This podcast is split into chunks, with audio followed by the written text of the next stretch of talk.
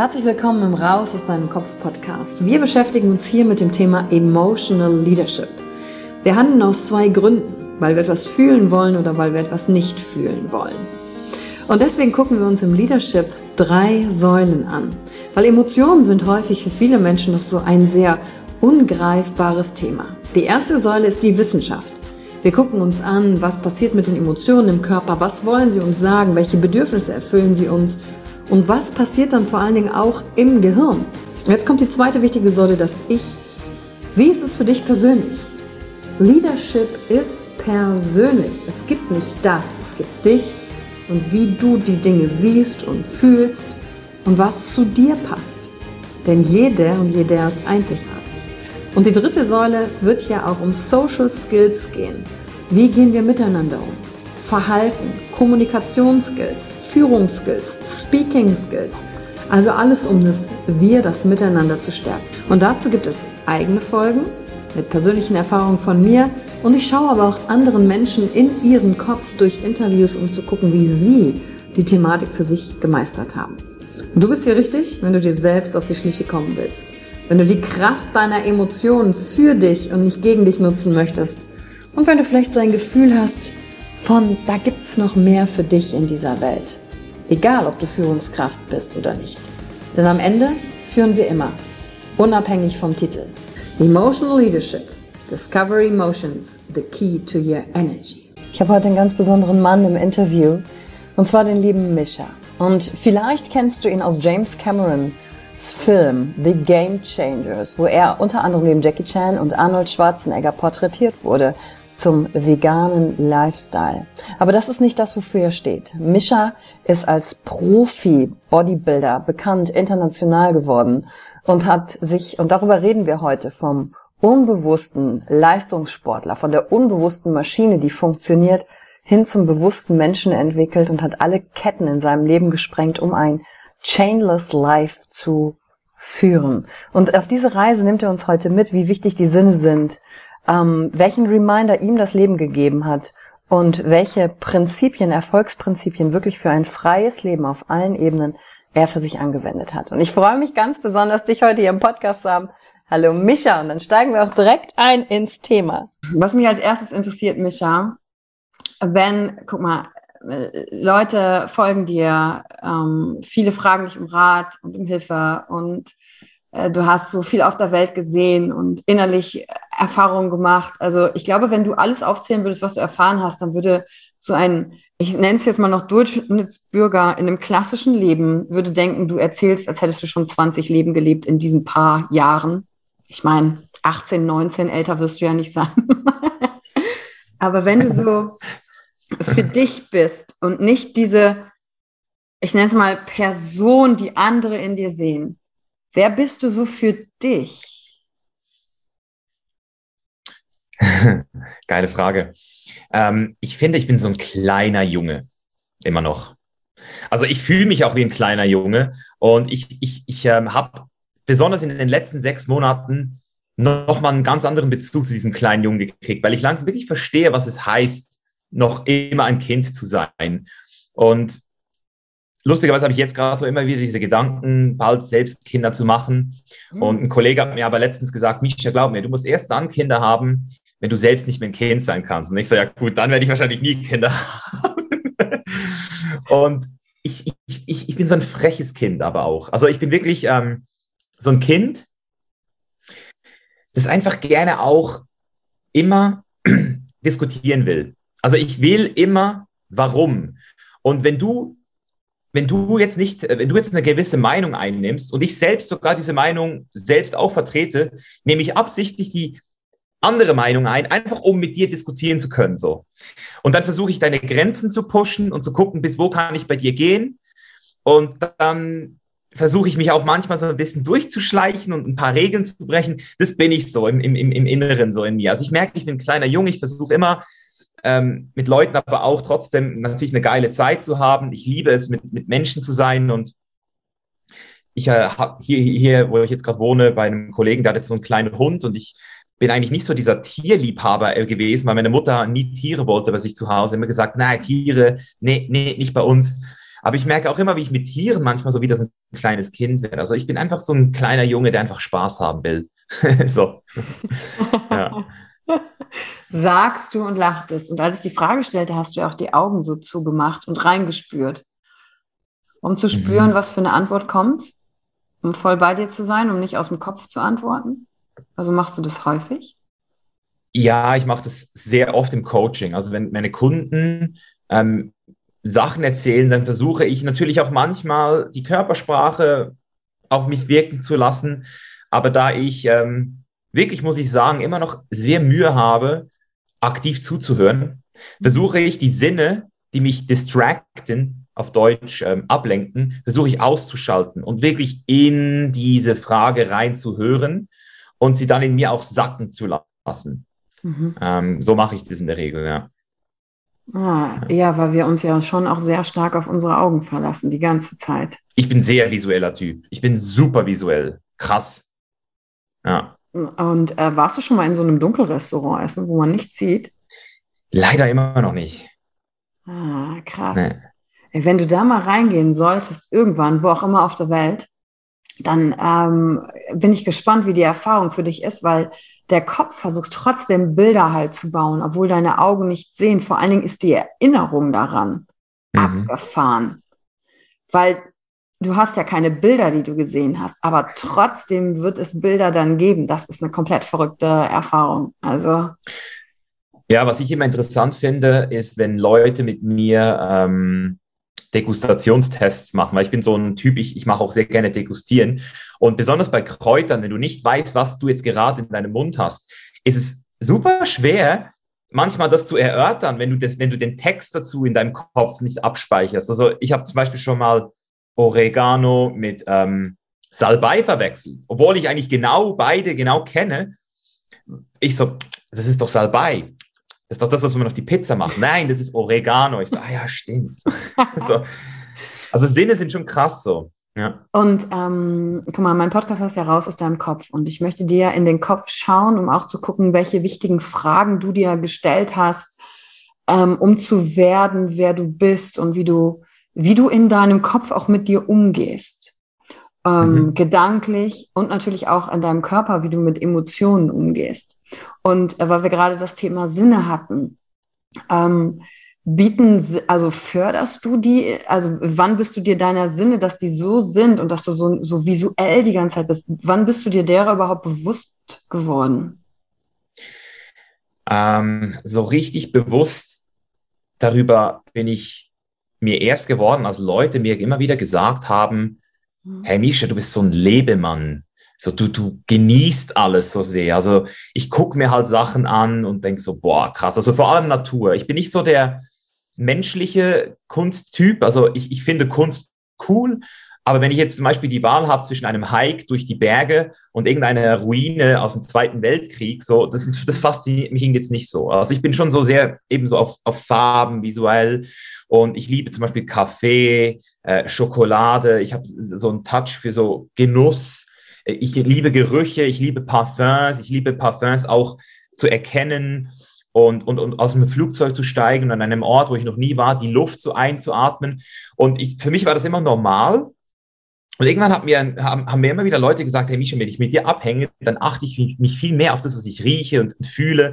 Und, und zum Beispiel auch Massagen ist so ein Ding. Ich habe so ein Hobby, dass auf der ganzen Welt, wo ich bin, ich immer ähm, versuche, die krassesten Massagen zu finden, von so ganz speziellen Techniken zu, und dann das an mir zu erfahren und dann auch so loszulassen. Und ich bin so ein Typ, ich bin so ein Decision Maker. Das heißt, wenn ich nicht mit meinem Sinn in Kontakt bin, dann bin ich in meinem Verstand drin und bam, bam, bam, Decision, Decision, Decision, sehr dominant. Und ich brauche dann auch immer mal wieder so eine Frau mit starken Händen oder einen Mann mit starken Händen, bei dem ich mich mal wieder richtig so, uh, so gehen lassen kann, damit ich wieder so richtig bam, einfach so reinkomme, so rein durchgeknetet werde. Das heißt, ich liebe einfach die Sinne zu erfahren, so. Das ist, weil das ist ja alles, was ich habe, so an Informationen, so, so, so geht's. Mhm.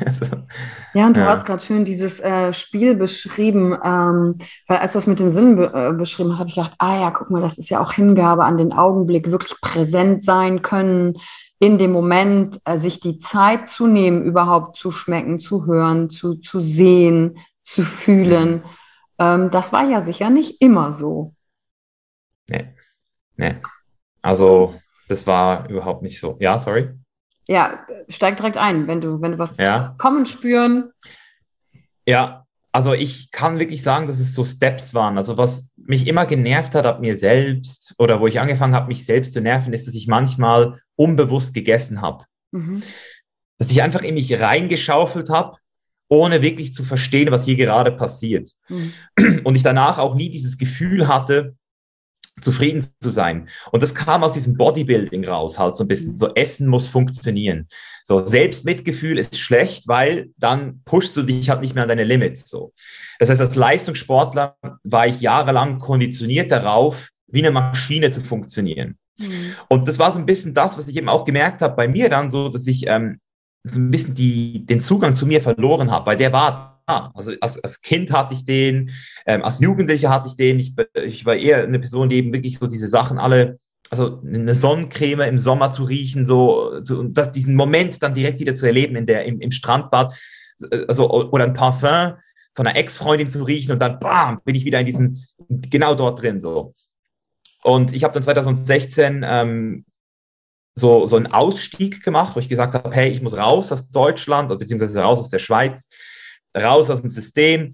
Und dort habe ich dann zum ersten Mal eine psychedelische Erfahrung gemacht. Da habe ich auch ein sehr ähm, ausführliches Video dazu gemacht, die Hippie-Story auf YouTube, falls sich das jemand anschauen will.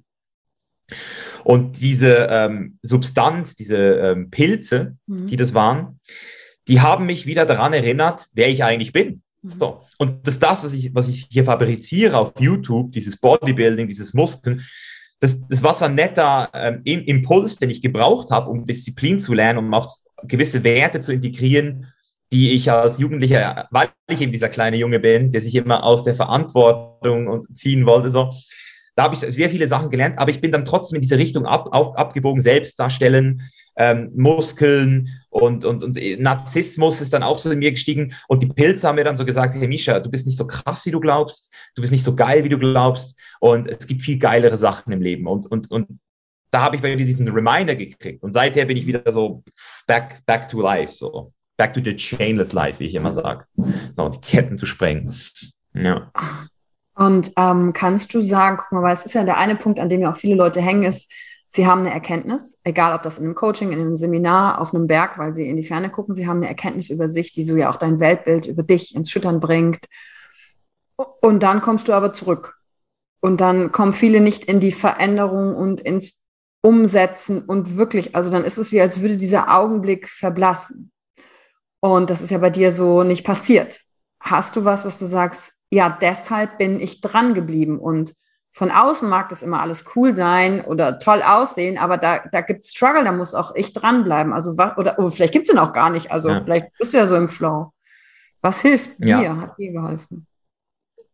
ja, also das erste ist schon mal, dass ich nie zurückgekommen bin. Ah, Also, ja, clever, wenn es funktioniert. Ja. ja, also ich bin nie zurückgekommen. Ähm, ich bin seither auf Weltreise, wenn man so will. Ähm, manchmal, also jetzt durch Corona habe ich zum Beispiel wieder fünf Monate mal in Tulum verbracht. Das war ein Rekord, seit fünf Jahren mal wieder fünf Monate an einem Ort zu sein. Aber ich, ich habe gemerkt für mich, dass mein Leben am, am besten funktioniert, wenn ich proaktiv entscheide. Das heißt, ich warte nicht, bis es mir langweilig wird. Ich warte nicht, bis ich irgendwie ähm, abgefuckt werde von der Person ähm, oder bis sie irgendwie, also immer wieder so warten, so ein Ultimatum setzen, sondern ich gehe immer proaktiv rein und sage, schau mal, jetzt will ich dorthin, jetzt mache ich das. Und durch dieses Proaktive habe ich auch gelernt, meine Werte mehr positiv motiviert zu leben. Mhm. Das heißt, und das war der Gamechanger für mich in der Persönlichkeitsentwicklung, war die Wertearbeit. Also die Arbeit an Werten nicht nur in Bezug auf, was ist mir wichtig, sondern warum ist es mir wichtig und aus welchen Gründen mache ich es dann eben auch. Und da habe ich zum Beispiel eben, jetzt das Beispiel nochmal zu nennen von vorher, Gesundheit.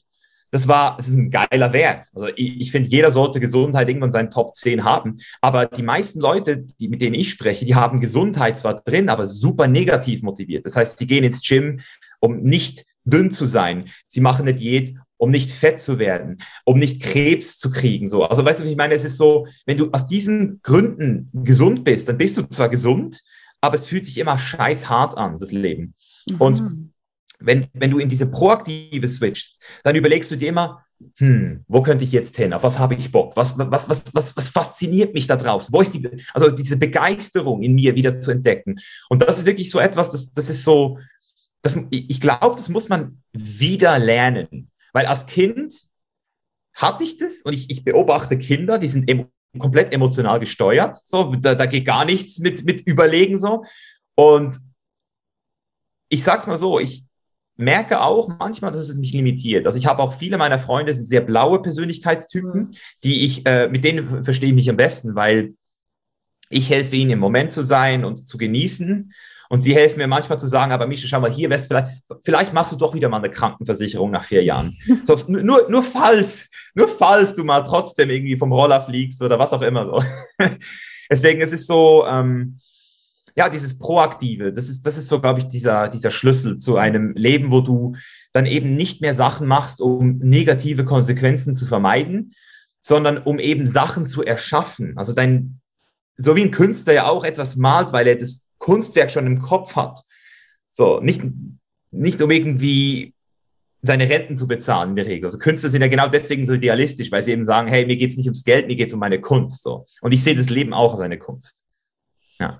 Und ähm, guck mal, aus meiner Sicht, mh, mm, also klar, du bist natürlich ganz viel im gelb, äh, gelben Bereich unterwegs mit der Inspiration und Leichtigkeit und so und die Begeisterung und äh, aus, aus meiner Sicht führst du ja auch, also genau das Leben, was du ja auch, wobei du anderen unterstützt, auch in ihre Freiheit zu kommen. Ja, also Chainless mhm. Life, raus aus den Ketten, äh, egal was es ist, ob es die Art und Weise ist, wie Geld verdient wird, ob es Krypto ist, egal wo es ist, mhm. wo man, wo man lebt, wie du arbeitest, was den eigenen Körper angeht. Also aus meiner Perspektive, und ich kenne ja auch nur den äh, Social Media Mischer und die paar Mal, wo wir in Clubhouse mit Markus und Maxim und so vielleicht zusammen waren in einem Raum ähm, hast du super viele Bereiche in deinem Leben halt einfach gemeistert, aus meiner Sicht.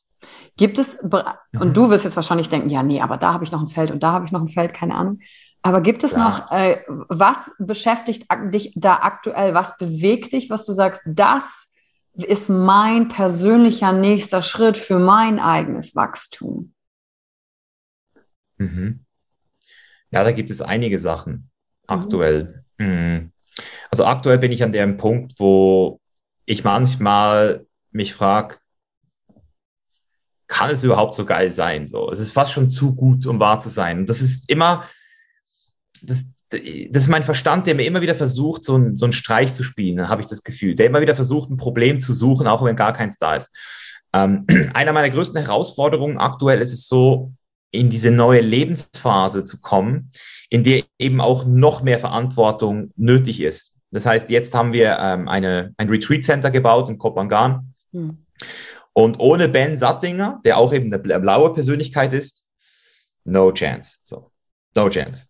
So, also ich, ich hätte das nicht gepackt. So, und, und zu sehen, wie er das aber packt und, und, und mit diesen Verträgen und mit diesen ganzen Sachen so klarkommt und, und da voll mitmacht, das zeigt mir, dass ich da auf jeden Fall auch noch eine, eine, eine Version von mir sehe, die das noch integriert. So diese, diese paar Sachen. Deswegen will ich jetzt, vor allem eben, weil ich auch Kinder will. Also ich will Kinder. Auch wenn ich aktuell selbst noch eins bin, habe ich das Gefühl, es ist Zeit für mich so diesen, diesen Step zu machen, weil es ist, es ist ein Teil der Lebenserfahrung. So, du kannst auch ohne Kinder glücklich werden, 100 Prozent. Aber ich glaube, und deswegen bin ich eben auch hier wieder proaktiv, dass je länger ich warte, desto unwahrscheinlicher wird es, dass ich diesen Step noch will, weil ich meine, eben irgendwann denkst du so, ja, okay. Deswegen, ich versuche hier so ein bisschen rauszufinden, was ist das perfekte Timing und wie kann ich mich dann eben auch, wenn überhaupt, vorbereiten auf diesen, auf diesen Case. Ähm, das ist so der eine Bau, Bau, Baustein, den ich habe. Den anderen Baustein, den ich habe, ähm, ist Journalismus. Also wir hatten ja im Vorfeld zu diesem Gespräch jetzt hier ähm, auch ein Gespräch. Und ich bin immer noch der Meinung, dass ich einfach es nicht schaffe, das aus den Leuten manchmal raus zu extrahieren, was möglich wäre. Das heißt, wenn ich mir zum Beispiel so die Podcasts aus Amerika anschaue, meine, meine Favoriten sind zum Beispiel Tim Ferriss, Joe Rogan, Aubrey Marcus und Guy Raz von How I Built This. Mhm. Das sind so vier, vier Archetypen von ganz verschiedenen Styles. Und ich bin am ehesten bin ich so an diesen Typen dran wie Aubrey Marcus. Das heißt, ich versuche immer noch ein, ein Casual-Gespräch zu führen, auch ein bisschen von mir zu erzählen, damit der Gast sich auch wohlfühlt mhm. ähm, und es nicht so äh, journalistisch, super journalismusmäßig wird. Aber, aber trotzdem habe ich manchmal das Gefühl, fuck, da habe ich so eine krasse Person vor mir. Ich meine, ich, mit dir habe ich zum Beispiel nicht über M-Trade gesprochen. So.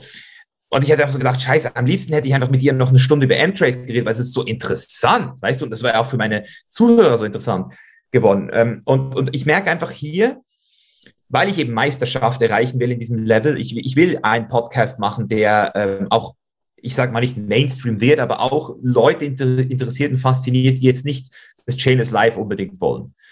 So, die, die sich einfach für diese Inhalte auch interessieren. Das heißt, ich möchte, ich suche jetzt gerade aktuell einen Mentor, einen Coach im Bereich Journalismus, der mir hilft, mein Game aufs nächste Level zu bringen, Frage stellen, aktives Zuhören, da einfach noch mehr dabei zu sein. Ähm, das ist ein weiterer Punkt. Und ein weiterer äh, Punkt, den ich super ähm, faszinierend finde, an dem bin ich schon seit vier Jahren dran, aber ich, ich habe das Gefühl, ich bin erst jetzt so richtig warm geworden, ist äh, Spiral Dynamics. Mhm. Also das Bewusstsein darüber, wo wir gerade sind in der, in der Entwicklung und mich manchmal auch wieder zu hinterfragen, sind die Inhalte, die ich vermittle, wirklich jetzt gerade die, die die Menschheit braucht? Weil mein großes Ziel ist es, auf der richtigen Seite der Geschichte zu sein. Mhm. Und ich habe manchmal das Gefühl, es ist sau schwer, das heute noch zu verstehen. Ich hatte vor zwei Wochen, haben wir mit der Chainless Life die Gender Week ins Leben gerufen, mhm. ähm, aufgrund dieser ganzen Diskussion, ähm, eben Gay Pride, dass ich alles unterstütze. Aber es gab dann so diese Diskussion mit diesen Pronomen mhm. und ob zum Beispiel eine biologische, ein biologischer Mann, ob, ob ein biologischer Mann dann wirklich auch Weltrekorde aufstellen darf in den Olympischen Spielen bei den äh, biologischen Frauen, nur weil sich dieser biologische Mann als Biologe, also als, als Frau sieht. Und, und da habe ich dann zum ersten Mal so gedacht, so scheiße, vielleicht sehe ich es nicht.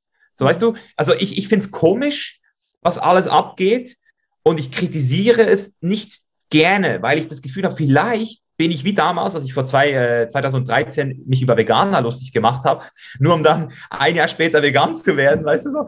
Und, und jetzt bin ich halt gerade so in dieser Phase, wo ich denke so, scheiße, fuck, wa warum, warum verstehe ich es noch nicht oder, oder muss ich es überhaupt verstehen? Das heißt, so diese eigenen Biases, seine eigenen Verzerrungen immer wieder zu hinterfragen. Und das, und das macht mich manchmal so ein bisschen rastlos. Mhm. So manchmal, manchmal würde ich gerne sagen, ich bin angekommen, ich weiß, wie das Leben funktioniert, der Kreis hat sich für mich geschlossen. Ist ja geil, und, und, es darf auch, darf auch dorthin kommen irgendwann. Ich finde, jeder Mensch hat das Recht zu sagen, hey, oder deswegen finde ich zum Beispiel auch alte Menschen manchmal interessant, weil wenn du eine 80-jährige Person siehst und du erzählst dir was über Spiral Dynamics, dann sagt sie, hey, komm, hör doch auf mit dem Scheiß. Und ich, und ich akzeptiere das, weil, hey, der hat es 50 Jahre länger ausgehalten als ich. Also der, der hat es der hierhin geschafft. So, weißt du, das ist ja, muss man mal sagen, so. Also deswegen, das sind so, das sind so drei Punkte, so, die mich aktuell sehr beschäftigen und faszinieren auch gleichzeitig. Ja, und du konntest sie sehr präzise nennen und die sind ja auch so unterschiedlichen Bereichen. Und ja. gerade der, der letzte Punkt, Spiral Dynamics, das Buch, ähm, also das Leadership-Werte im 21. Jahrhundert, habe ich auch gelesen, fand es mega interessant, weil es ja die persönliche eigene Entwicklungsstufen angeht. Wo bin ich gerade auf, auf der, auf der, auf der DNA-Matrix, wenn man so will, aber auch die gesellschaftlichen genau. Strukturen und dann zu gucken, in was für ein Ding stecken wir eigentlich gerade aktuell drin. Entwickeln wir uns wieder runter zu Rot, äh, überleben jeder äh, Hierarchie und dann gleichzeitig sind so viele parallele Systeme irgendwie äh, am Laufen. Und die Frage, glaube ich, dahinter steht, ist, und das hast du auch so schön gesagt, deine eigenen Verzerrungen bewusst werden. Woher weiß ich, was ich weiß?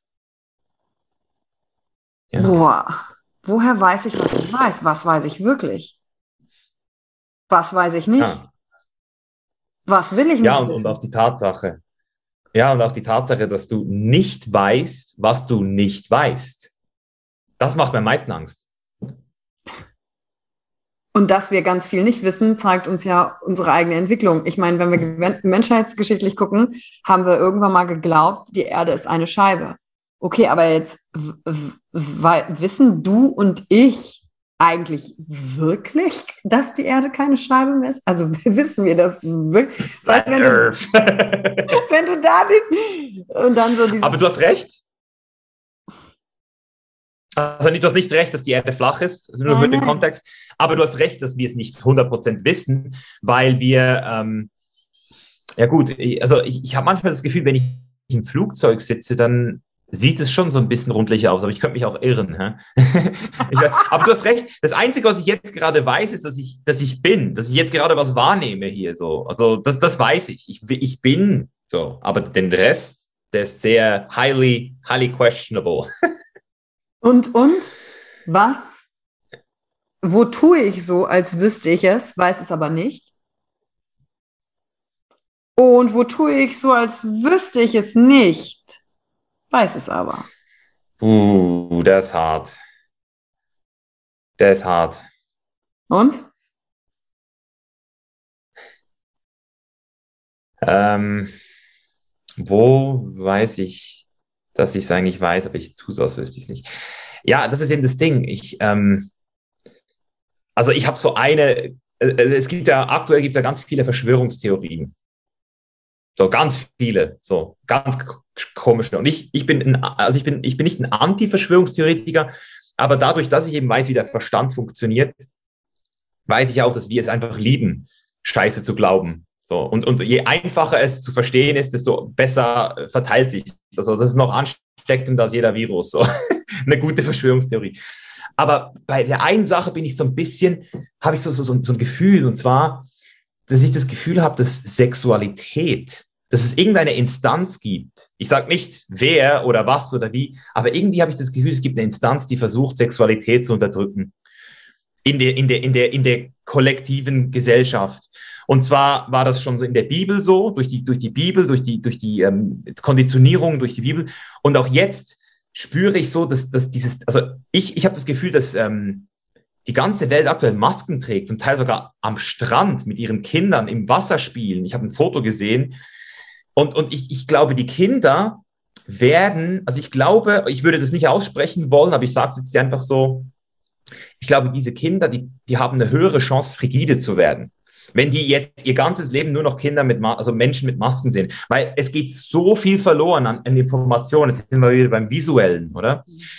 Ähm, Lippen, die sich bewegen, das, das hat sehr viel mit Attraktivität zu tun. Und ich, ich habe einfach das Gefühl, wenn ich, wenn ich wirklich in mich reinhorche, dann spüre ich, dass das die Energie, die bei mir am allerstärksten ähm, ist, immer noch die, oder also logisch, logisch, die sexuelle Energie ist, weil das, das ist Leben am Ende des Tages. So entsteht Leben. Und ich habe irgendwie das Gefühl, dass das aktuell so irgendwie nach unten gezogen wird, oder?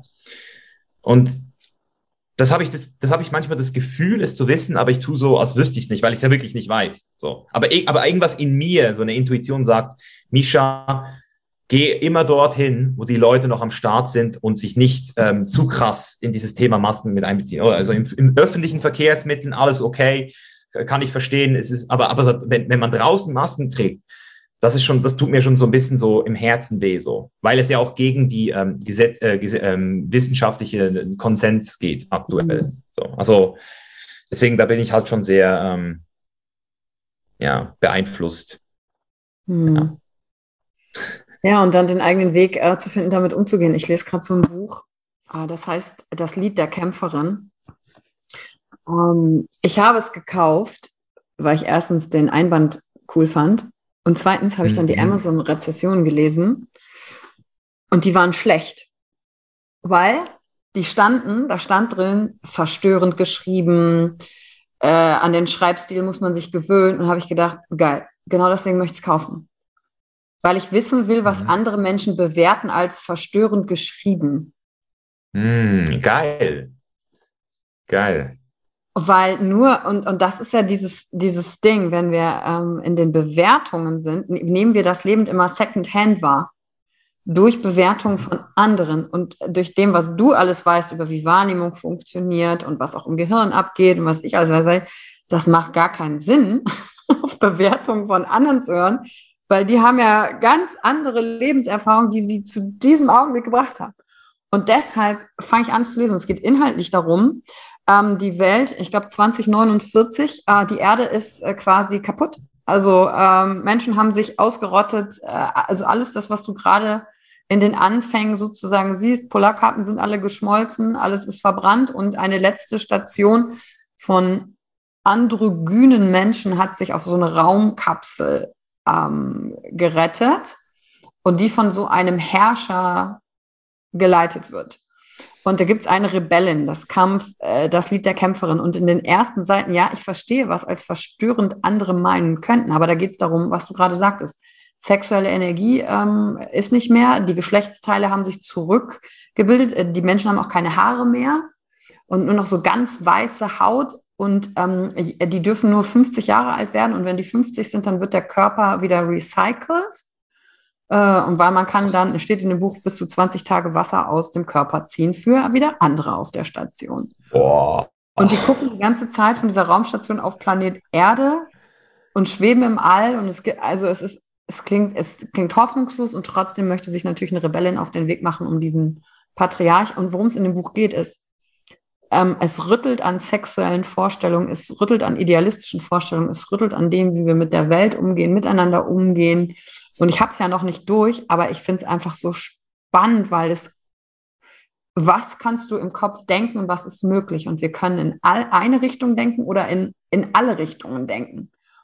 Und wenn wir uns mit diesem Denken jetzt hier beschaffen, ist alles möglich, dann gibt es nicht das eine Ding. Und dann sind wir wieder bei Chainless auch. Mhm. Ich habe das Gefühl, ich weiß gar nicht, wo ich jetzt eigentlich mit meiner Aussage hin will, aber irgendwie so diese, was, was für mein Gefühl für mich entsteht, ist, wie wenig wir wissen, wie ab, wie seltsam wir manchmal anderes Denken finden, anstatt uns eine Neugierde zu bewahren. Ich glaube, das ja. ist am Ende des Tages das, worauf ich hinaus will. Und, und ja. Neugierde zu bewahren. Und genau das ist ja auch das, was Chainless Life bedeutet im Kern. Viele Menschen, die sich von außen meinen Content anschauen, die sehen nur das Reisen und das geile Leben. Aber das ist der Hedonismus-Part. Aber der andere, der eudaimonistische Anteil, ist Purpose, Bestimmung, Werte und zu sich zu stehen. Und zu sich zu stehen heißt auch, zu sich zu stehen, wenn man falsch liegt. Weil es ist super einfach, für Wahrheit zu sein, wenn man auf der richtigen Seite der Wahrheit ist. Aber auf der anderen Seite zu stehen, und zu sagen, oh scheiße, I was wrong, das ist chainless. Das heißt nämlich, dass du nicht dich selbst bedienst mit deinen eigenen Geschichten und Frames und Stories, sondern in der Lage bist, aus deinem eigenen Frame auszusteigen und zu sagen, all right, let's do it again, let's reinvent yourself. Und wenn du das einmal verstanden hast, ich kriege gar Gänsehaut, weil es immer wieder so auf, äh, in meinem Leben immer wieder diese Phasen gab. Ich, ich habe vor ein paar Tagen habe ich wieder äh, in der, war ich, bin ich in der Schweizer Zeitung gelandet, weil ich den Leuten erklärt habe, dass ähm, LSD auch nur eine Substanz ist, wie zum Beispiel Kaffee oder Tabak oder Alkohol. Und wenn man jetzt mal die ähm, Addiction Scale und die Scale anguckt von der Überdosis, Alkohol eine der gefährlichsten Substanzen ist im ganzen Spektrum und Tabak auch immer noch um einiges gefährlich ist. Und dann haben die irgendwie geschrieben, ja, Misha verherrlicht Drogen. Ich so, nein, ich habe das gar nicht gemacht. Das Einzige, was ich ge gezeigt habe, ist, ich habe wissenschaftlichen Konsens dir gegeben, damit du selbst darüber nachdenken kannst. Das heißt, die meisten Leute haben sich von meinen Aussagen, also das heißt die meisten Leute, Boulevardpresse wissen wir ja, was die wollen. So. Die wollen ja auch nur den Pöbel am Ende des Tages bedienen. Aber die Leute, die haben dann eben Angst, dass das, was sie geglaubt haben, jahrelang, das ist ja jetzt ein Teil ihrer Geschichte geworden. Und das ist ja das, was du sagst. Ist, wenn, du, wenn dein Ego dich limitiert, weil du Angst hast, ein Teil von dir zu verlieren. So, und ich weiß, wie schmerzhaft es ist, sich einzugestehen, dass man eben über Veganer gelacht hat und dann plötzlich selbst einer wird. So, das, also da hat auch mein, also ich habe da mindestens 20.000 Leute auch verloren. So Leute, die mir gefolgt sind, weil ich jeden Tag Rindersteaks gefressen habe. So und dann gesagt haben, Misha, du bist nicht mehr der gleiche. Ich so, ja, danke, danke, ich bin nicht mehr der gleiche, genau. So, weil ich habe das Recht, mich weiterzuentwickeln. Ich, ich, ich kacke auch nicht mehr in die Windeln, so habe ich auch aufgehört, irgendwann so. so, ja. Ja, und dann äh, warst du ja, ich habe dich erst letztens bei The Game Changers gesehen. Noch mit Glatze, ja. Ja, ja. und ähm, da, also wir haben über die Neugierde gesprochen, über die anderen Arten zu denken, ähm, über äh, die Bewertung von anderen für sich selbst zu prüfen und die Erfahrungen zu machen sich des Effekts des, des Primings auch bewusst zu sein, dass nur weil jemand mir etwas erzählt hat, ne, das typische Beispiel, ah, kennt ihr schon den neuen Freund von der Hildegard, der ist ein Arsch, dann ist die Wahrscheinlichkeit, dass man ihn als Arsch findet, sehr hoch, wegen des Priming-Effekts. Und ähm, dann hast du gesagt, unangenehm äh, bei sich selbst hinzuschauen. Wie gehst du für dich mit unangenehmen Emotionen und Gedanken um? Hast du sowas überhaupt noch? Also gerade auch so, so zweifelnde Gedanken, aber es sind zwei Fragen, hörst du schon raus. Mhm. Gehst du für dich mit unangenehmen Emotionen um? und mit, hast du noch zweifelnde Gedanken oder Gedanken, wo du sagst, oh, die nerven mich? Mhm. Ja, also ich habe immer wieder Gedanken. Ich habe ich hab Gedanken, die, äh, also so einer der unangenehmsten Gedanken, den ich immer wieder habe, ist, ich gucke mir so ein bisschen die Weltgeschichte an und ich gucke immer wieder so ein bisschen an die Leute, die für Veränderung gesorgt haben. Und ich will ja für Veränderung sorgen, aber gleichzeitig zeigt die Statistik, dass die Leute nicht gerade ein geiles Leben hatten irgendwann. Also das sind die Leute, die dann meistens angepisst wurden, äh, erschossen wurden, exekutiert wurden, ins Gefängnis gesteckt wurden. Und deswegen bin ich manchmal so, frage ich mich so, muss ich überhaupt, so, weißt du, so, muss ich überhaupt der Typ sein, der hier, oder eigentlich kann ich ja auch einfach mein Leben leben und, und jeder so sein eigenes Leben leben. Das heißt, hm. dieser Gedanke so, hey, vielleicht irgendwann kriegst du Probleme für das, was du sagst. Oder vielleicht irgendwann pisst dir jemand ans Bein. Und das ist ja auch schon passiert, schon öfters, aber ich bisher halt nie mit wirklichen Konsequenzen. Das heißt, das ist so ein Gedanke, der kommt. Ähm, ein weiterer Gedanke ist ähm, Krankheiten. So, also ich weiß nicht, ob du das auch schon mal hattest, wenn irgendwas in, an deinem Körper wehtut oder irgendwas ist, eine Entzündung oder ähm, ich hatte zum Beispiel so ähm, eine verstopfte, ähm, wie heißt es, ähm, Speicheldrüse vor ein paar Wochen. Mhm. Und dann wusste ich aber nicht, dass das eine verstoppte Speicheldrüse ist. Das hat einfach so einen kleinen, äh, so einen harten Knoppel gegeben. Und, und, und dann ist mein, mein, mein äh, Überlebensverstand ist dann so, ich google das jetzt. Und nochmal fürs Protokoll, meine Freunde, googelt nie. Ihr habt immer Krebs. ihr habt entweder Krebs, Diabetes oder AIDS. Ich schwöre euch, das sind, das sind die drei Dinger, die ihr entweder habt, im schlimmsten Fall, wenn ihr irgendwas googelt.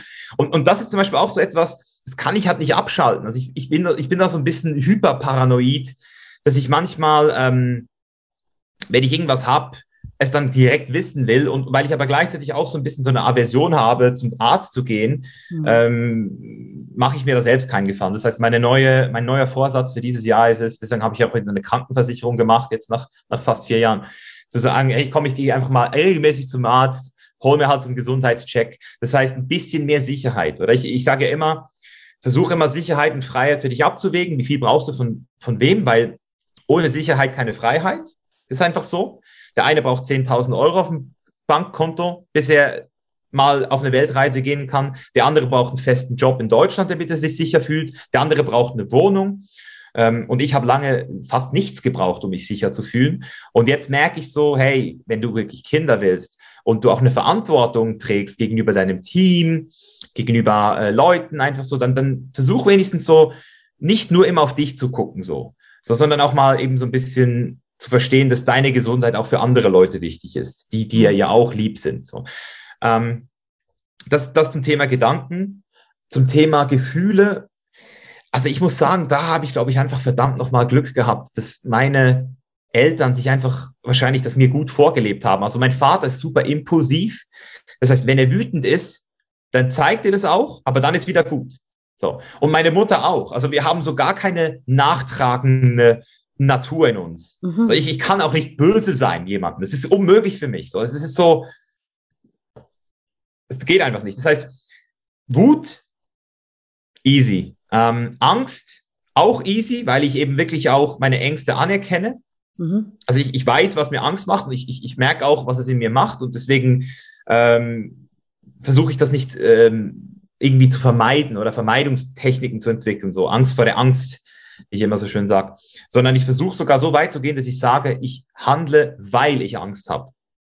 Also nicht handeln trotz der Angst, sondern handeln aufgrund der Angst. Das ist noch proaktiver, um es mhm. wieder auf diesen Kontext reaktiv und proaktiv zu beziehen. Ähm, mit Trauer, ähm, ich würde sagen, Trauer ist das, was wir in unserer Familie am wenigsten gezeigt haben.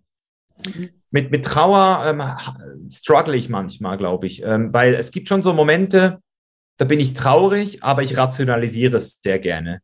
Und auch sehr einfach, lustigerweise. Also ich, ich weiß nicht, ob es reicht. Aber was zum Beispiel interessant ist, ist, wenn ich mal eine psychedelische Erfahrung habe mit, ähm, mit Mushrooms, hm. was ich so zweimal im Jahr, einmal, einmal, zweimal im Jahr mache ich mal so eine richtige Zeremonie, ähm, wo ich auch wirklich mit dieser Intention reingehe, diese Gefühle zu fühlen und zu verarbeiten. Oder auch wenn ich zum Beispiel Breathwork mache, das mache ich regelmäßiger dann ist lustigerweise immer das, was passiert. Ich, ich, ich weine zwar nicht so aktiv, also so richtig so emotional, sondern es kommen einfach Tränen aus meinen Augen. Die ja, laufen einfach so raus. Und ich denke manchmal so, hm, vielleicht ist da schon noch was, was ich nicht in dem Moment loslasse. Also ich, ich kann weinen mittlerweile. Ich hatte auch eine sehr intensive dieses Jahr war sehr intensiv für mich in meiner Beziehung. Da hatte ich so ein paar von diesen emotionalen Momenten, wo ich auch weinen durfte und es hat sich sehr gut angefühlt. Und, und, und etwas ganz Spannendes, das würde ich dich auch gerne mal fragen. Ich weiß nicht, ob das, was das war, aber ich habe jetzt die letzten zwei Mal, als ich weinen musste, da habe ich, habe ich das wahrgenommen in dem Moment und ich habe es nicht, ich habe nicht ähm, versucht, es zu widerstehen. Das heißt, normalerweise habe ich immer, äh, wein, oder die meisten Leute weinen immer so, weißt so dieses, und, und ich habe einfach nur es wahrgenommen und dann sind nur noch die Tränen gekommen und es hat sich plötzlich zu so unglaublicher Freude und Liebe oder was auch immer. Also, es ist so krass und so Es war einfach nur noch und der Körper hat keine äh, Signale mehr gemacht. Das ist nur noch so rausgelaufen und die Trauer war da, aber sie war nicht mehr im Widerstand. So, das, das, das, also ist das richtig? Das ist, das ist wahrscheinlich ein gutes Zeichen, oder? Nee, also, äh, sorry, ja. da hast du, das hast du richtig falsch gemacht. Who am I to say what's right? Ähm, was, was, was du gerade beschrieben hast, klingt für mich nach ähm, Berührtheit. Ähm, also die Frage ist tatsächlich, ob das deine ursprüngliche, also ob die, die, die Definition Trauer da überhaupt gegriffen hat oder Berührtheit. Weil mhm. bei Berührtheit, das ist wie ein Mix aus Freude, Liebe, Trauer, Dankbarkeit, Ehrfurcht, Demut, manchmal so zusammen. Und da, da, da kann ein Teil Wehmut drinstecken, zum Beispiel wenn es in der Erkenntnis ist von früher, mit der man dann gleichzeitig loslässt. Und das sind so, kennst du diese, Momente, also ich beschreibe, habe manchmal das Gefühl, dass die Zeit wäre wie so eine Ziehharmonika. Also manchmal guckst du so, so auf dein Leben zurück und manche Dinge sind so nah und dann so weit weg und dann verschwimmt das irgendwie, wie ist eigentlich das richtige Zeitgefühl, ob es das überhaupt gibt. Und dann hast du in, in einem Moment eine Erkenntnis oder etwas kommt hoch und dann kommt so ein bisschen Wehmut aus der Vergangenheit, aber auch gleichzeitig der Stolz für die Schritte und dann so, wow, was für, also es ist so wie so ein innerer Cocktail. So wie bei früher bei Asterix und Obelix, Miraculix hat er einfach den Zaubertrank volle Kanne angeworfen. Mhm. Und das sind diese Momente von Tränen können fließen, es ist Freude, es ist aber, ja, es ist ein Mix. Mhm. Also resoniert das irgendwie mit dir, wenn ich das sage? Doch, jetzt wo du sagst, es macht sogar Sinn, weil ebenso Trauer, das ist für mich sehr schwer zu greifen immer noch, weil ich, ich hatte bisher das Glück, dass niemand, den ich wirklich stark geliebt habe, gestorben ist. Ähm, und auch sonst so, eben, also bei mir ist Trauer, wenn es die da war, dann habe ich die schon immer direkt durchlebt. Also das, das, ja. das, das, hat sich bei mir nicht irgendwie angestaut. Ähm, und Berührtheit trifft es wahrscheinlich sogar besser, ja, jetzt wo du sagst. Es ist wirklich so eine, es, äh, Akzeptanz wäre untertrieben. Es, es war so eine Akzeptanz da für das, was gerade ist. Aber es war dann auch so ein Annehmen und dann wirklich auch so ein Transzendieren dieses vielleicht sogar unangenehmen Gefühls hin zu so einem, fast schon so wie eine Befreiung, so, mhm. so, so, Joy, so, wow, also mhm. richtig crazy. Und das hatte ich erst zweimal in meinem Leben, also erst jetzt dieses Jahr zweimal. Wow. Vorher noch nie. Wow. Und äh, das zeigt ja auch, ähm, wie du mit deiner Entwicklung mit dir umzugehen bist. Emotionen müssen nicht lange anhalten. Es wird mhm. zu einer Stimmung, wenn wir an ihnen anhaften. Und guck mal, wenn, weil, wenn du familiär mitbekommen hast, ziemlich zügig das rauszulassen, was auch immer es dann ist, dann ist die Anhaftung nicht so da. Und es gibt tatsächlich selbst transzendierende Emotionen, sowas wie Ehrfurcht und, und Liebe, es selbst transzendierend, weil du lernst etwas über dich, über die Welt, bist in der Verbundenheit und es rückt ganz viel in, in Perspektive und die, die transzendiert durch dich hindurch und die haben tatsächlich tiefgreifende Veränderungen, ähm, aber auch dann hinterher auf, auf neurowissenschaftlicher Ebene verändern sich beim Zugang zu denen mehrere Sachen und Trauer im klassischen Sinne zum Beispiel wird ausgelöst bei Verlust. Du hast etwas verloren. Das muss nicht nur ein geliebter Mensch sein, das kann auch eine Idee sein von etwas, von der du loslassen musst. Das ist ein Plan. Oh, stimmt. Ja, das war Trauer. Ja. Ja. Ja, was kam dir gerade als Erinnerung? Ja, diese, diese, sich selbst loszulassen, das alte Ich. Ja. Das ist hart. So, so, so, scheiße. So eben das Bodybuilding zum Beispiel, zum Beispiel bei mir, so 2016, so zu wissen, so, das bin ich nicht mehr so. Und, und, und dann in dieser Welt aber noch zu sein, diese Freunde zu haben, die da noch drin sind und, und, die, und auch noch als diese Person angesehen zu werden, durch Social Media besonders, das ist ja nochmal so eine, ähm, Multiplikation. Ja. Eine, eine Potenzierung dieser, dieser Dynamik. Ja, und das ist die Idee. Die Idee von deinem alten Ich loszulassen, ist mit Trauer. Und Trauer, ich mag gerne die Beschreibung, Trauer gibt den Dingen einen Wert. Dass dieses Bodybuilder-Leben hatte ja mal für dich einen Wert. Ja. Und durch die Trauer wird dem den richtigen Platz in dem Herzen gegeben in dieser Phase. Und deswegen, Geil. wenn man auch die Person ist, die zum Beispiel eine Beziehung beendet oder einen Job loslässt und sich dann ein bisschen fragt, aber ich war doch proaktiv, ne? Da warst du ja wieder beim, aber ich habe das doch gemacht. Warum bin ich dann jetzt trotzdem traurig? Ja, weil es einen Wert hatte. Wäre es dir egal, ja. hätte es keinen Wert gehabt. Und das gibt der Trauer zum Beispiel eine, eine schöne, einen schönen Standpunkt. Und Trauer möchte auch, dass wir uns Menschen dann zuwenden und nach Hilfe zum Beispiel fragen. Wiedererlangung der Ressourcen. Mit anderen das teilen. Den Punkt machen wir halt häufig nicht, weil wir dann meistens in unserer Trauer eher so alleine sind. Aber das ist das, wofür mhm. da Ja, das ist sowieso so etwas, was mir auffällt mit diesem, du kannst, also ich habe ich habe voll Mühe, mit Leuten über Sachen zu sprechen, die mich jetzt gerade beschäftigen. Es ist viel einfacher für mich, ähm, wenn ich es selbst abgeschlossen und reflektiert habe, ähm, weil ich ja dann auch besser darüber sprechen kann mit einem klareren Verstand. Und, und ich habe so das Gefühl, ich beobachte das auf Social Media mittlerweile sehr gut bei Leuten, die ich persönlich auch kenne. Also jetzt nicht bei Leuten, die ich von weitem nur kenne, sondern Leute, wo ich weiß, was bei ihnen abgeht und ich dann mhm. auch ihre Social Media ähm, Auftritte sehe. So wie du mittlerweile Instant Gratification kriegst, und alles schneller gehen muss, haben auch, glaube ich, viele Leute mittlerweile diesen Druck, es schneller zu schaffen über solche, also die sagen dann so, hey, ich hab's voll, ich, ich hatte diese krasse Phase und jetzt bin ich drüber hinweg. In Wirklichkeit stecken sie aber noch voll tief drin gerade so. Weißt du, es ist so dieses, besonders wenn du Coach bist oder Mentor bist oder was auch immer, willst du halt selbst, dir selbst auch wieder diese Geschichte erzählen, so ich hab's schon geschafft, aber eigentlich bist du noch voll in diesem äh, drin, weißt du so, das ist auch interessant ja. voll im Prozess drin zu sein. ja. Hörens, ich habe noch eine Frage an dich. Weil du siehst ja aus wie aus dem Wikinger-Film himself ersprochen, Gott ist gleicher Prototyp, so, ne? Ähm, ich würde dich gerne was fragen zum Thema Mannwerdung, weil du hast mir eben erzählt, du hast, ja, du bist jetzt verlobt, du hast da einen Antrag gemacht und auch da, auf deiner Heldenreise, wirst du dann kurz vor der Hochzeit wahrscheinlich nochmal einen Tod sterben. Die Identität Tod Mischa, der Single, wird jetzt sterben, weil jetzt gibt's dann Mischa, den Ehemann. Das wird sicherlich noch passieren in der einen oder anderen Art und Weise. Ähm, meine Frage ist, wie siehst du dich selbst als Mann? Hast du schon vollen Zugang zur Männlichkeit? Welches Thema hatte das für dich? Und die Frage stelle ich aus zwei fragenden Perspektiven. Einmal für die Männer, die hier zuhören, dass sie noch was mitnehmen können, um zu gucken, welche Fragen hast du dir vielleicht gestellt. Ähm, aber auch von den Frauen, die ja äh, auch in ihrer Weiblichkeitsfindung auch mal mehr hinschauen dürfen oder schon weiter sind, um einfach deinen Standpunkt, da wo du gerade stehst, in deiner Werdung mhm. sich andocken zu können, wie auch immer das aussieht. Mhm.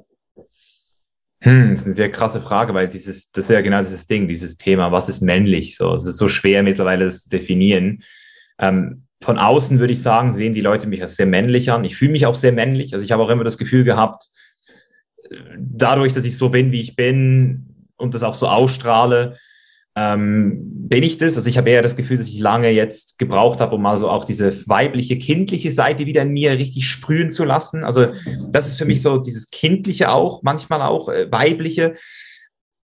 Wo, wo ich mit Männlichkeit noch zu, zu kämpfen habe, wahrscheinlich, ist wirklich in diesem Thema ähm, Verantwortung für mehr als nur mich zu übernehmen. Mhm. Weil, weil auch mit The Chain is Life sage ich so, hey, es geht darum, für dich selbst Verantwortung zu übernehmen. Aber irgendwann habe ich das Gefühl, wird von einem Mann jedenfalls auch erwartet, für mehr als nur für sich selbst Verantwortung zu übernehmen. Und ich habe das ja unternehmerisch schon verstanden. Also dort ist es für mich auch einfach. Aber besonders wenn es um meine Freundin geht, merke ich manchmal noch, dass ich ähm, noch nicht in der Lage bin, also mach, machen wir es mal so, das, was du vorhin äh, äh, äh, erzählt hast, das ist schon passiert. Also ich hatte schon diese Midlife-Crisis, nachdem ich mich verlobt habe, da kam gerade so eine kam, also da kam Anfang dieses Jahres eine richtig krasse Welle auf uns zu. Da hatten wir ich, ich, spreche da übrigens bei Patreon auch offen darüber, äh, für die Leute, die es interessiert. Ich habe da so einen, so einen engeren Kreis, einen geschützten Bereich, wo ich wirklich auch über solche Sachen rede, ähm, wo es auch um das Thema offene Beziehung geht und auch eben, wie man zum Beispiel auch in einer Ehe noch ähm, offen bleibt für, für neue Wünsche und sich selbst immer wieder neu zu entdecken, weil am Ende des Tages ist eine Beziehung nicht in Stein gemeißelt. Mhm. Also ein, ein, ein Modell wie Monogamie wird zwar als dieses Default-Modell ähm, verkauft, aber ich glaube, es macht für viele Menschen Sinn in einer Beziehung, immer wieder, einmal im Jahr, einfach mal darüber zu sprechen, regelmäßig einzuchecken und, und auch Fantasien zu teilen. Hm. Und das hat bei uns, weil ich eben genau dort immer Verantwortung für mich übernommen habe und gesagt habe, hey, komm, alles cool, Misha, du hast es schon im Griff, so, habe ich, dann, hab ich dann irgendwann so einen Ego-Backlash erlitten, jetzt eben so Anfang, aber ich gemerkt habe, so scheiße, es ist doch nicht so einfach, wie ich gedacht habe. Und das hat dazu geführt, dass ich mit meiner Freundin jetzt so ähm, sehr viele Sachen entdeckt habe, wie zum Beispiel dieses, ähm, also ich möchte meine Freundin nicht nur haben, weil ich es kann sondern ich möchte sie haben, weil ich sie zu einer glücklichen Frau machen will. Also ich weiß, und jetzt kommt ja das Problem wieder, jetzt kommt dieser Clinch, du kannst niemanden glücklich machen, so, weil du produzierst deine eigene Emotionen. Aber irgendwie habe ich das Gefühl, es gibt da noch so ein Level für Männer, wo sie eben noch mehr Verantwortung für das übernehmen, wo sie, wo sie ihre Frau wirklich so, weißt du, so hochheben und sagen so, und das ist das, was Frauen eben auch irgendwie schätzen, habe ich das Gefühl. Jedenfalls meine Frau, die auch sehr weiblich ist, sehr weibliche Züge hat, sehr in ihrer femininen Rolle ist mhm. und das auch schätzt. Und es gibt auch Frauen, die schätzen das vielleicht gar nicht so, die sind eher so ein bisschen autonom und möchten eher allein gelassen werden. Und mit so einer Frau hätte ich wahrscheinlich ein einfacheres Leben.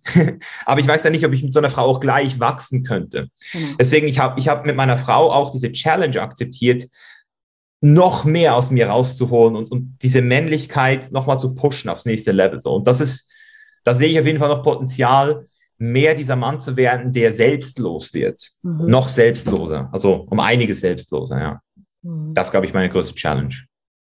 Ja, wow, und danke auch, dass äh, du so ehrlich geantwortet hast. Und das ist auch, ähm, ehrlich gesagt, mein Resümee aus dem heutigen Podcast mit dir. Ähm, deine Echtheit, also egal über welches Thema wir ähm, gesprochen haben, dass du auch keine Plattitüten von dir gibst, die äh, aus lustigen Kalendersprüchen sind und weißt, was ich meine. Ja, ja.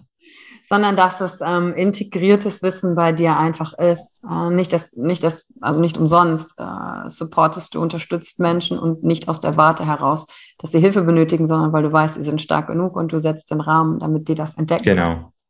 I know. Schön um, ähm, gesagt. Ja, und ähm, das fand ich super schön heute. Und bevor wir gleich ähm, aus dem Podcast rausgehen, würde ich einfach nur gerne dir die letzten Minuten, wie lange du auch immer nehmen willst, überlassen, um zu sagen, was musst du heute hier noch sagen, um für dich zu sagen, jetzt habe ich die Nummer rund gemacht. Wenn hier auch jemand zugehört hat, das war das, was ich noch mitgeben wollte. Was musst du sagen zum Abschluss, um das rund zu machen für dich? Also erstmal fucking nochmal danke für das, was du jetzt gerade gesagt hast, weil das ist schön zu hören, dass du das auch siehst, dass, dass du mich erkennst. du siehst mich so, wie ich bin. Mhm. Ähm, das zeigt, dass du das ja auch in dir trägst, sonst würdest du es ja nicht sehen. Also deswegen danke schon mal dafür, ähm, für deine Arbeit auch und für alles, was du machst. Ähm, ja, meine Freunde, also das, was ich jetzt gerade hier gewesen bin, was ich jetzt gerade hier bin, das bin ich, weil ich zu mir stehe, weil ich, weil ich weiß, dass die einzige Form, um mit euch in Kontakt zu treten, die echte Form von mir ist. Und, und das sage ich immer wieder zu den Menschen, die, die sich vergleichen. Du, Im Vergleich verlierst du immer. Du verlierst sogar so weit im Vergleich, dass du jetzt hier rausstehen kannst, wo ich bin. Ich habe eine geile Aussicht, aber es ist ein bisschen Nebel. Wenn ich jetzt sage, hey, normalerweise ist, sieht es noch viel krasser aus ohne Nebel. In dem Moment nehme ich dieser jetzigen Erfahrung hier den Raum und, und, und, und das, das, die Schönheit, die es jetzt gerade mit diesem Label ist, weil es ist auch einzigartig. Und genauso bist auch du einzigartig.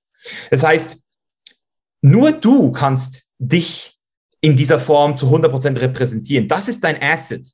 So, und, und, und wenn du versuchst, nach links und rechts zu gucken und zu gucken, was die anderen machen und versuchst zu kopieren, dann kannst du verlieren, weil du im Vergleich bist. Oder? Und im Vergleich ist es super schwer zu gewinnen. Ich sage nicht, du sollst dich nicht mehr inspirieren lassen. Ich habe super viele Mentoren, Coaches, Inspirationen und ich ziehe mir überall das raus, auf was ich Bock habe.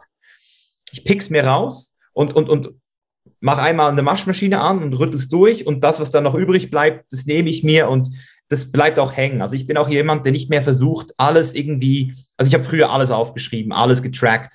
Und mittlerweile habe ich gemerkt, dass das Wissen, das man wirklich braucht, das bleibt auch, weil das wendet man an und das eben verkörpert man dann auch.